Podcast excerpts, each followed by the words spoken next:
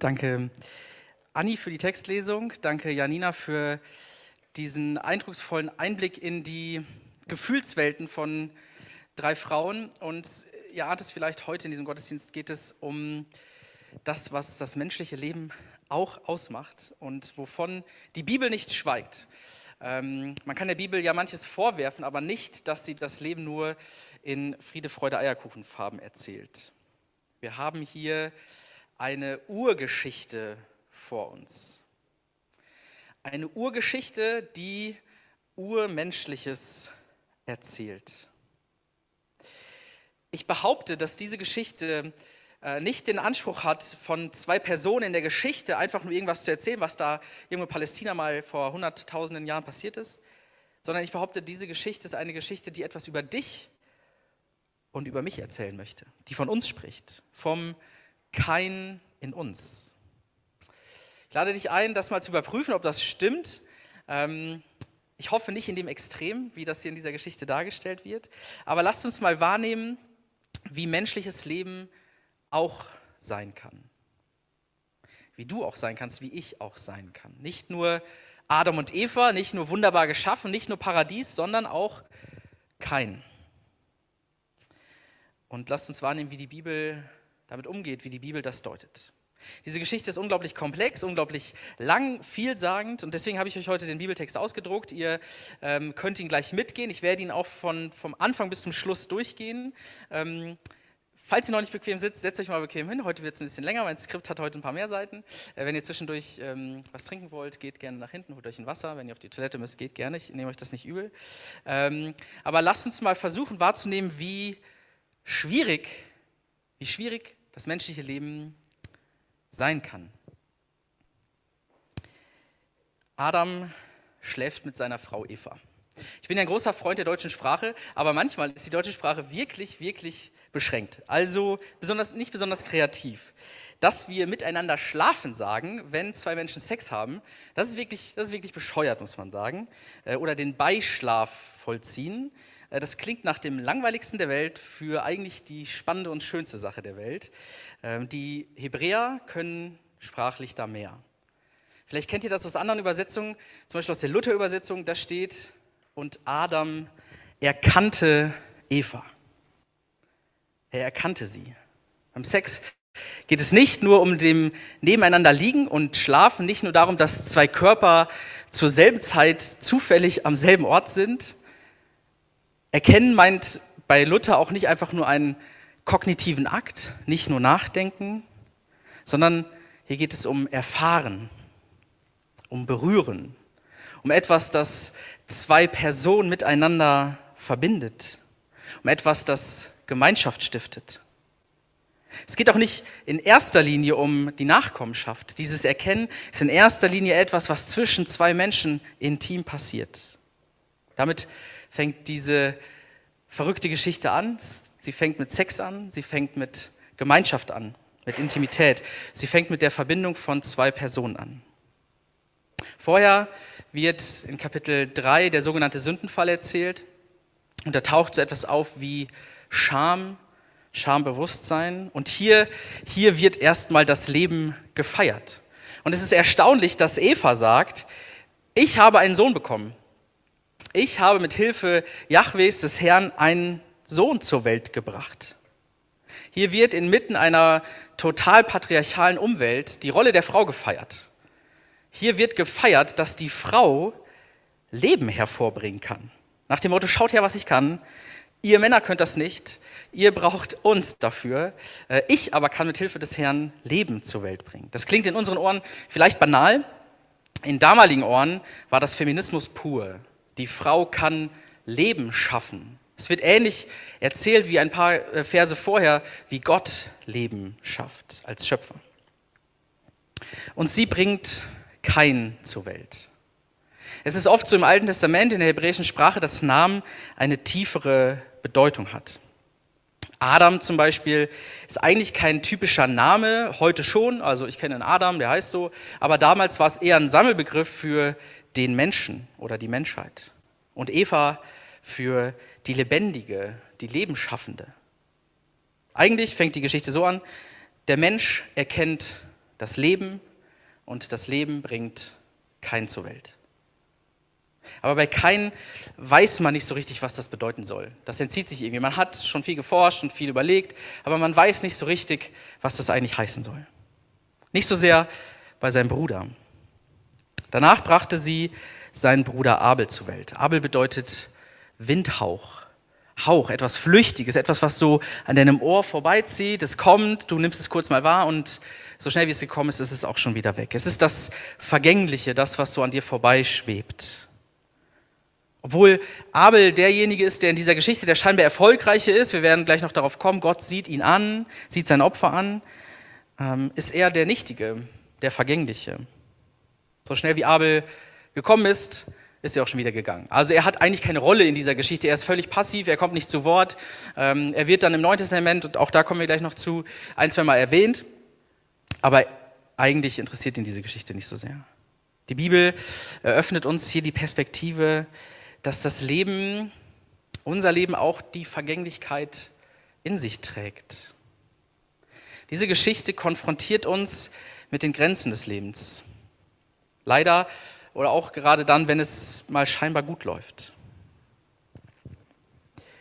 Abel wurde Hirte, Kain wurde Ackerbauer. Man hat im Laufe der Jahrhunderte, im Laufe der Bibelforschung viel darüber gesprochen, viel darüber spekuliert, wo hier eigentlich der eigentliche Konflikt liegt. Man hat vermutet, dass es um den Konflikt zwischen den äh, umherziehenden Hirten und den sesshaften Bauern geht. Also vielleicht zwischen den als Nomaden lebenden umherziehenden Hirten, die kein eigenes Land hatten, äh, die auch kein eigenes Land brauchten, sondern die weiterziehen mussten mit ihren Schafen und Ziegenherden, Herden, äh, die ihre Zelte immer wieder neu aufschlugen, die noch nicht sesshaft waren. Und zwischen den sesshaften Menschen, die sich im Laufe der Geschichte ja auch irgendwann sesshaft gemacht haben.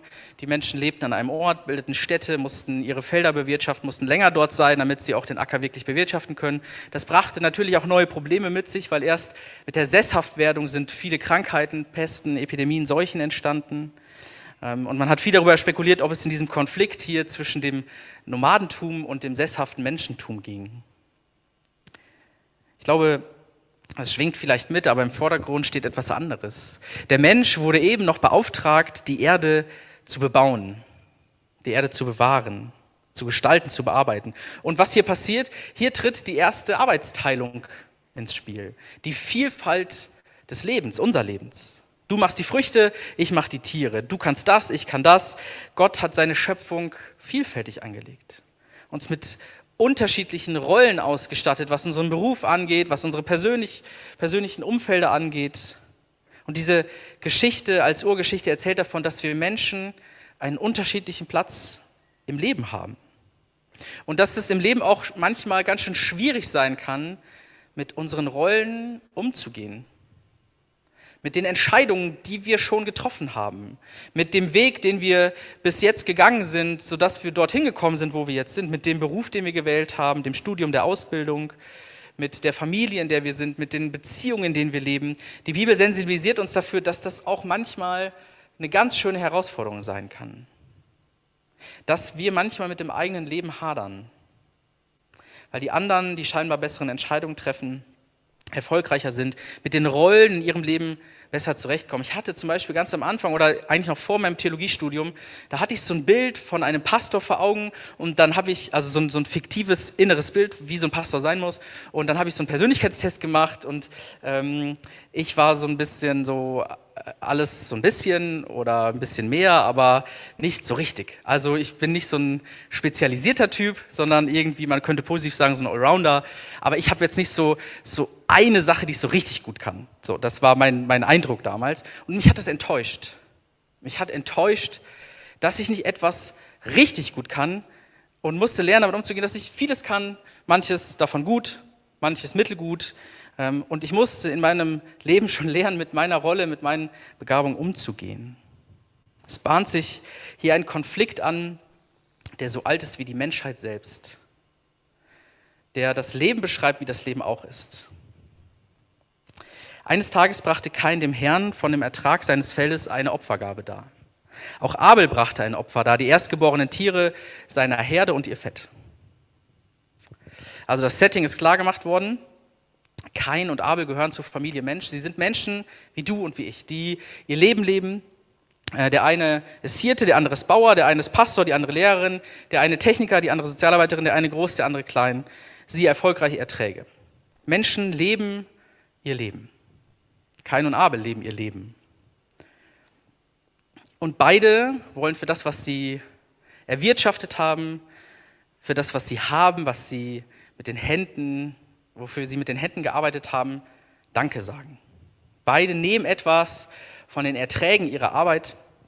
Der eine eben was von den Früchten des Feldes, der andere was von dem Fleisch und sie opfern es. Im Alten Testament ist ja viel vom Opfern und von dem Opfer die Rede, aber eigentlich muss man sagen, dass das hier noch der falsche Begriff ist. Denn es gibt noch keinen Opferaltar, der Schauplatz dessen ist. Es gibt noch keine Opferordnung, der alles regelt. Es gibt auch keinen Opferritus, der das alles gestaltet. Also in den ersten Kapiteln vorher ist noch nichts davon die Rede, wie das richtige Opfer hätte aussehen müssen, damit Gott Abel, äh, damit Gott kein irgendwie gnädig anschaut. Diese Texte entstehen in einer Zeit, in der man das alles schon kannte und hatte. Aber es geht hier nicht darum, dass Abel der richtig fromme und kein eben nicht der fromme ist. Für Kain und Abel ist selbstverständlich klar, der Ertrag meiner Arbeit ähm, hängt nicht allein von meiner Arbeit ab. Also, dass die Früchte wachsen, dass die Tiere wachsen, Milch geben, Fleisch geben können, ähm, darum kann ich mich bemühen, das kann ich unterstützen, das kann ich vielleicht auch verhindern, aber am Ende verdanken wir das Leben Gott. Man könnte sagen, vielleicht feiern beide Erntedank. Das wäre vielleicht nach meinem Verständnis das angemessene Wort für das, was hier passiert. Sie feiern Erntedank für das, was sie haben und erwirtschaftet haben. Beide sind sich bewusst, dass das Leben immer auch ein Geschenk ist. Dass der Ertrag dessen, was wir tun, wer wir sind, was wir haben, immer ein Geschenk ist. Dass wir das nicht, dass es nicht in unserer eigenen Hand liegt. Das fängt ja schon beim Leben selbst an. Dass du lebst, dass ich lebe, das machen wir nicht selbst. Ähm, und auch unsere Eltern haben ihren Beitrag dazu geleistet, aber auch die haben das nicht vollends in der Hand. Und deswegen danken beide. Deswegen geben beide von dem ab, was sie haben. Nicht, weil Gott das so fordert, davon ist nicht die Rede. Nicht, weil man das aus religiösen Zwängen tun muss.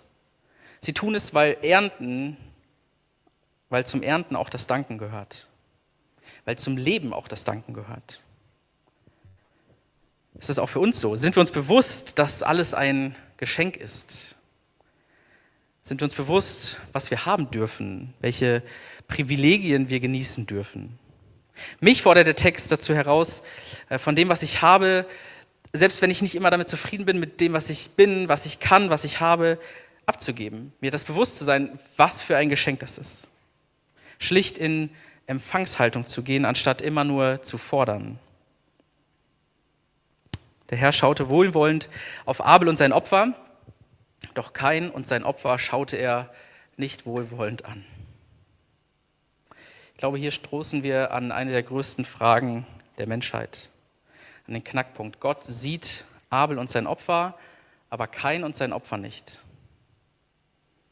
Das bietet Raum unendlich viel Raum für die Frage, warum? Und die drei Frauen eben haben diese Frage auch gestellt. Warum ist das so? Warum handelt Gott so? Das ist doch schlicht und ergreifend ungerecht. Warum ist das so? Ich habe schon angedeutet, in der Geschichte fand man lange eine Antwort darin, zu sagen, kein brachte eben nicht das richtige Opfer, Abel schon.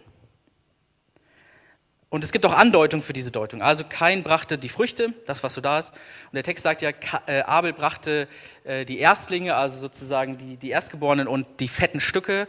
Ähm, und dann hat man gesagt, okay, Abel hat das Beste gegeben, Kain ebenso nur den Durchschnitt. Und das Neue Testament deutet diese Geschichte in einer ähnlichen Richtung.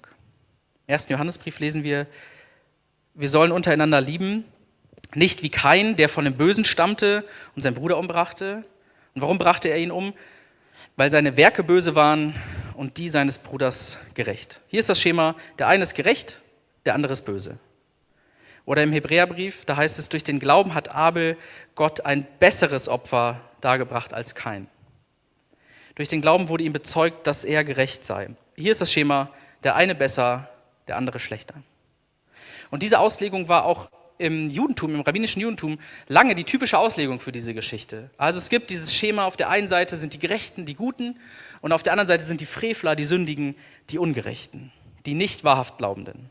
Und das Neue Testament übernimmt an der Stelle die Deutung dieser Geschichte. Und ich muss ehrlicherweise sagen, manchmal würde es das Leben einfacher machen, wenn es so ist. Also da gibt es auf der einen Seite die Guten, die Richtigen, die mit der richtigen Einstellung, ähm, die Erfolgreichen. Am besten gehöre ich zu der Gruppe. Mein Verhalten, mein Verhalten ist richtig, das der andere nicht. So wie ich die Welt verstehe, wahrnehme, sehe, das ist das eigentlich Richtige. Und so wie die anderen die Welt verstehen, wahrnehmen, das ist eigentlich nicht das Richtige. Wenn ich dieses oder jenes tue, bin ich erfolgreich. Und wenn ich diesen und jenes lasse, dann bin ich unerfolgreich. Das vereinfacht natürlich unser Leben, wenn wir das so denken. Wenn wir davon ausgehen, dass es immer die Guten und immer die Bösen gibt. Die Rechtschaffenen und die Ungläubigen. Wenn ich ehrlich bin, auf mich trifft das nicht zu. Und ich glaube auch, der Text sagt das so nicht. Er erzählt nicht davon, dass kein der Gerechte, der Ungerechte gewesen ist und Abel der Gerechte, dass er richtig geopfert hätte. Man hätte das auch damals schon erzählen können, dass Abel sie richtig ins Zeug gelegt hat und dass äh, er eben für Gott das beste Opfer geben wollte. Das hätte man alles erzählen können, aber das steht nicht da. Man hat sich immer wieder die Frage gestellt, woran merkt man denn oder woran haben Kain und Abel gemerkt, ähm, dass Gott Abel ansieht und Kain nicht. Also man muss ja sagen, Gott, äh, das ist ja ein bildhaft gesprochen und dass jetzt Gott irgendwie auf Abel sieht und Kain nicht, das, der guckt ja nicht einfach so aus einer Wolke raus. Also man hat sich die Frage gestellt, woran hat man das denn gemerkt? Und es gab in der Kunstgeschichte einige Deutungen, äh, die dann so aussahen, hm, man hat sozusagen auf einem Bild zwei Szenerien, Kain opfert, Abel opfert.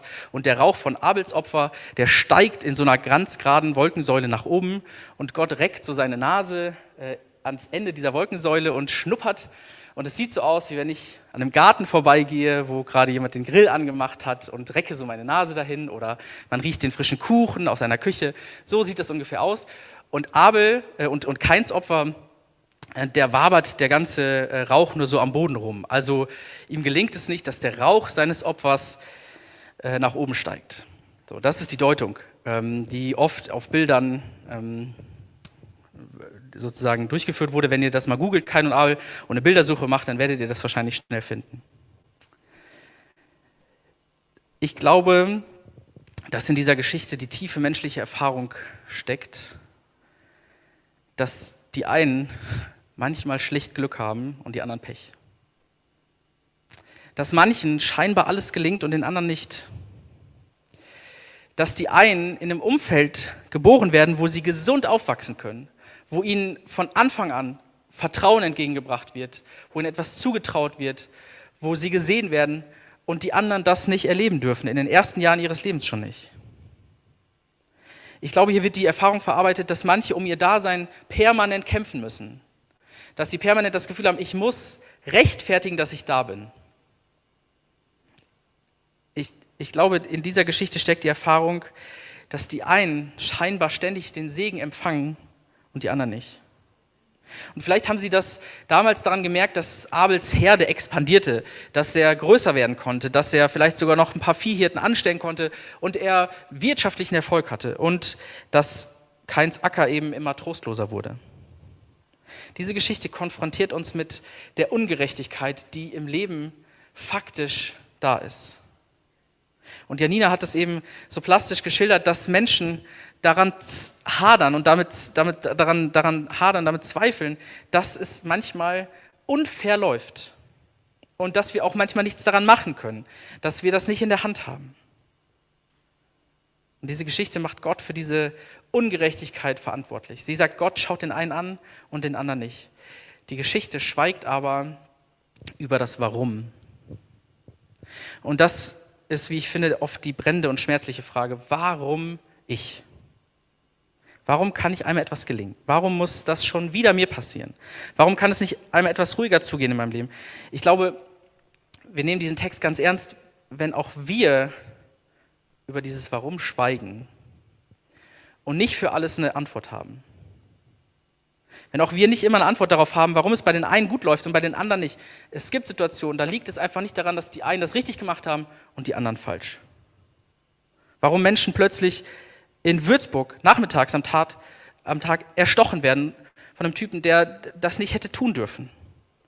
Es ergibt schlicht keinen Sinn. Und die Frage nach dem Warum bringt uns da, glaube ich, nicht so richtig weiter. Daher schweigt diese Geschichte über das Warum. Sie schweigt, weil das Leben manchmal unerklärlich ist und unerklärlich bleibt. Und diese Geschichte kann mich, kann uns vielleicht dazu sensibilisieren und an die Hand nehmen, das auszuhalten. Die Ungerechtigkeiten des Lebens auszuhalten und wahrzunehmen, das ist scheiße, dass es so ist. Und die Geschichte geht aber noch einen Schritt weiter. Sie legt dann auch den Finger in die Wunde und versucht, uns an die Hand zu nehmen und das Augenmerk darauf zu richten, wie wir dann damit umgehen, wie wir darauf reagieren, wenn wir uns zurückgesetzt fühlen, wenn Ungerechtigkeiten im Leben da sind. Das ist die Pointe dieser Geschichte, dass es nicht um das Warum geht, sondern um den Umgang damit. Da packte kein der Zorn und er blickte finster zu Boden. Ich kann keinen gut verstehen. Er ist ja Mensch wie ich und du. Er lebt sein Leben, hängt sich rein, dankt, opfert und wofür? Scheinbar für nichts. Er hat gearbeitet, aber Gott sieht es nicht an. Das, was die Basisbibel hier mit Pack den Zorn übersetzt, ist im Hebräischen wieder sehr bildhaft. Da brennt etwas in ihm auf. Er entbrennt, übersetzen manche. Da brennt was auf, da steigt ein Feuer in ihm auf und er senkt seinen Blick. Er kann nicht mehr geradeaus gucken.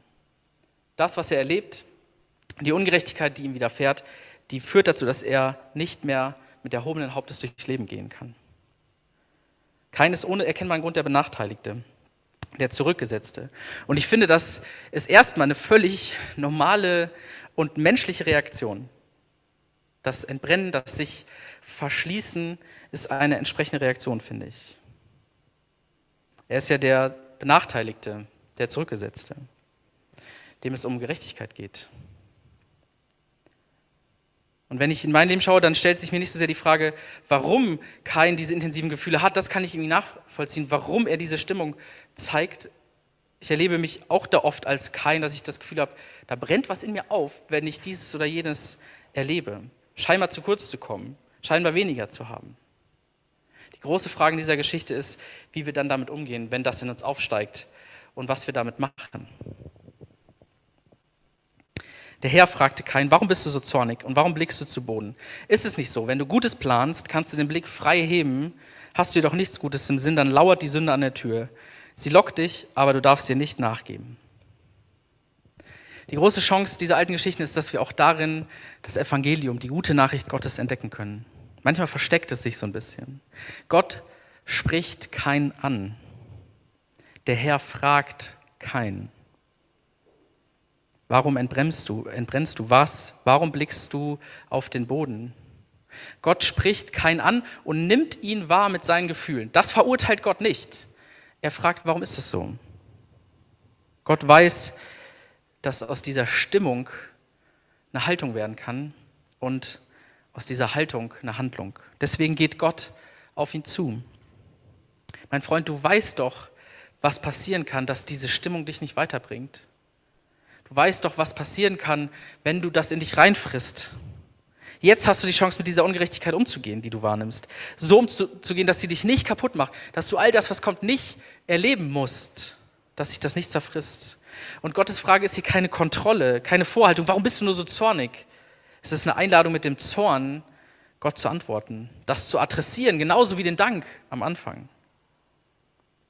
Ich finde, das ist super aktuell, wenn wir in so Filterbubbles, egal ob, ob, ob digital oder auch analog, wenn wir, wenn wir merken, da entsteht eine Stimmung in einer Gruppe und diese Stimmung wird zu einer grundsätzliche Haltung, beispielsweise zu einer fremdenfeindlichen Haltung. Und irgendwann, irgendwann, wenn genug äh, Tropfen auf den heißen Stein getropft sind, nee, anders ist das falsche Bild, wenn genug Tropfen in das Fass getropft sind, dann läuft es über und dann kann aus dieser Haltung eine Handlung werden. Aber kein reagiert nicht auf Gottes Einladung. Für ihn ist es scheinbar schon zu spät. Der Entschluss ist gefasst.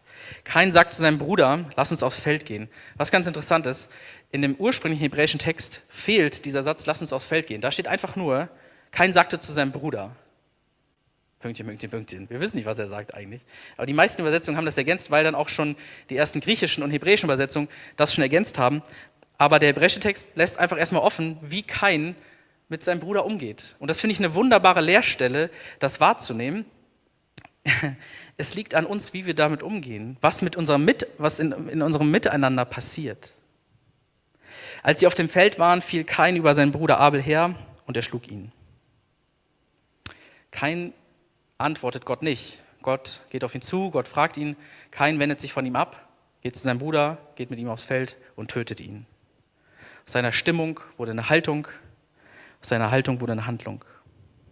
Sie sind auf einem Feld, ja, es ist wahrscheinlich keins Feld, was er sonst beackert, aber sie sind in erster Linie auf dem Feld, weil dort jeder Mord unentdeckt bleibt.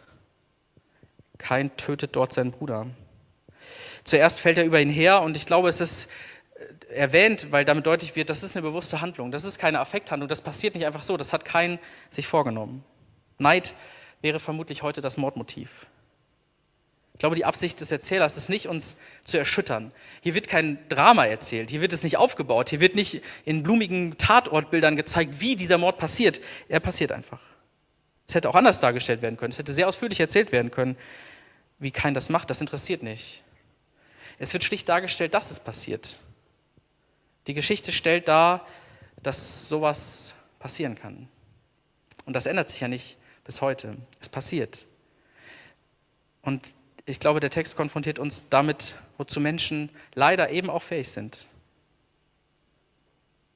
Die Bibel malt sehr drastisch vor Augen, wie das Leben auch sein kann. Dass aus so einer Stimmung, aus so einer schlechten Stimmung eine grundsätzliche Haltung werden kann und aus dieser Haltung so eine furchtbare Handlung. Diese Geschichte will nicht sagen, so ist kein. Diese Geschichte will sagen, so ist der Mensch. Und ich finde das erschreckend.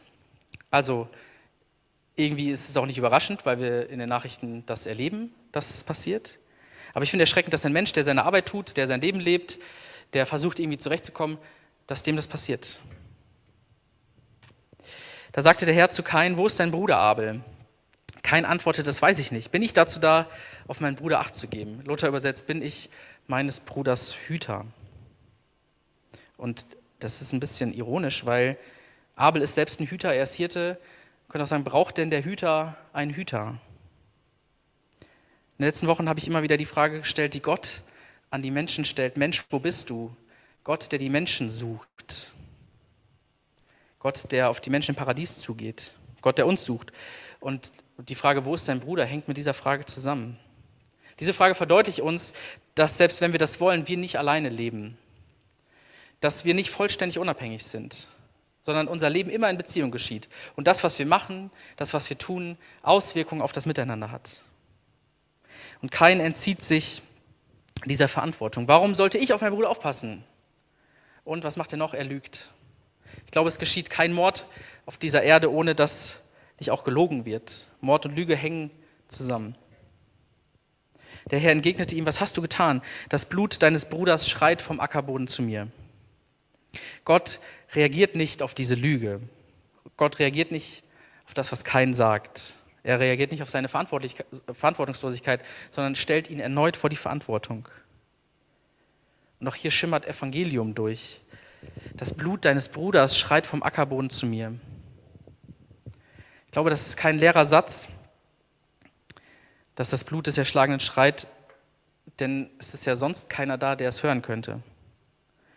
Das Schreien wird gehört.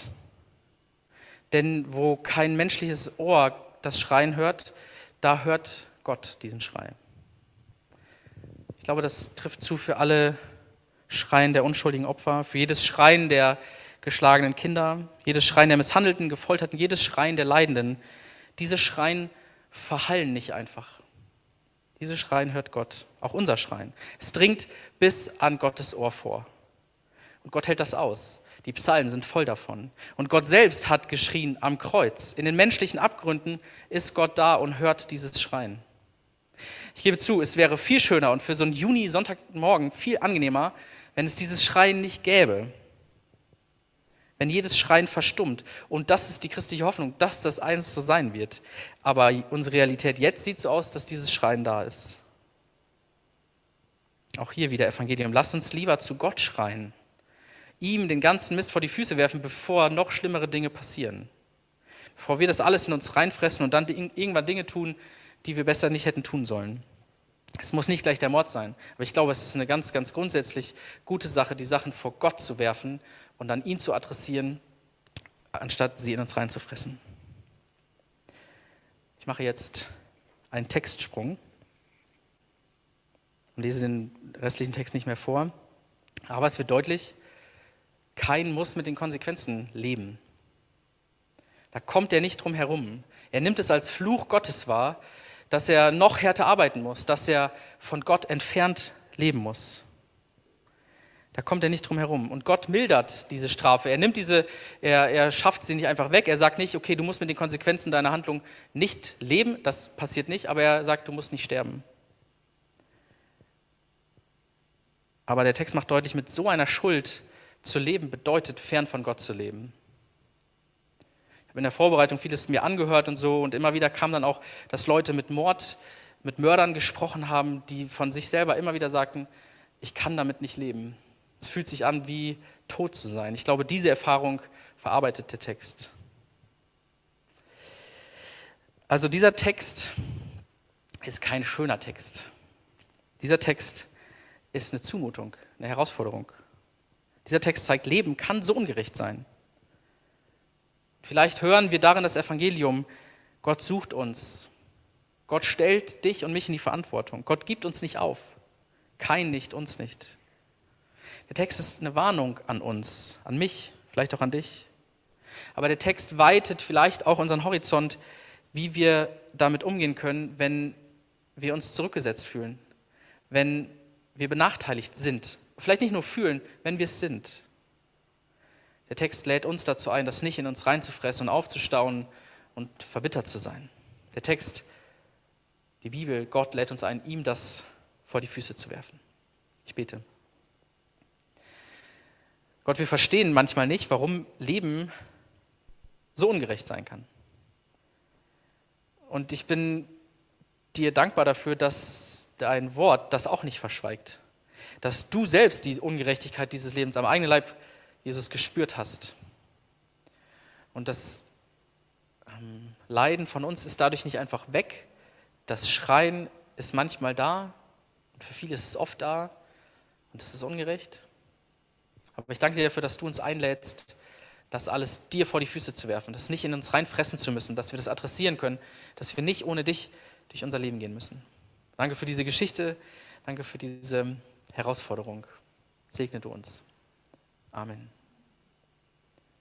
Björn wird ein Lied singen, in dem das wunderbar zur Sprache kommt, dass aus dem, was, was ungerecht ist, manchmal auch am Ende auch das Gute werden kann.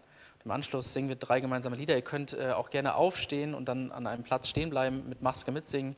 Ähm, herzliche Einladung dazu. Danke dir.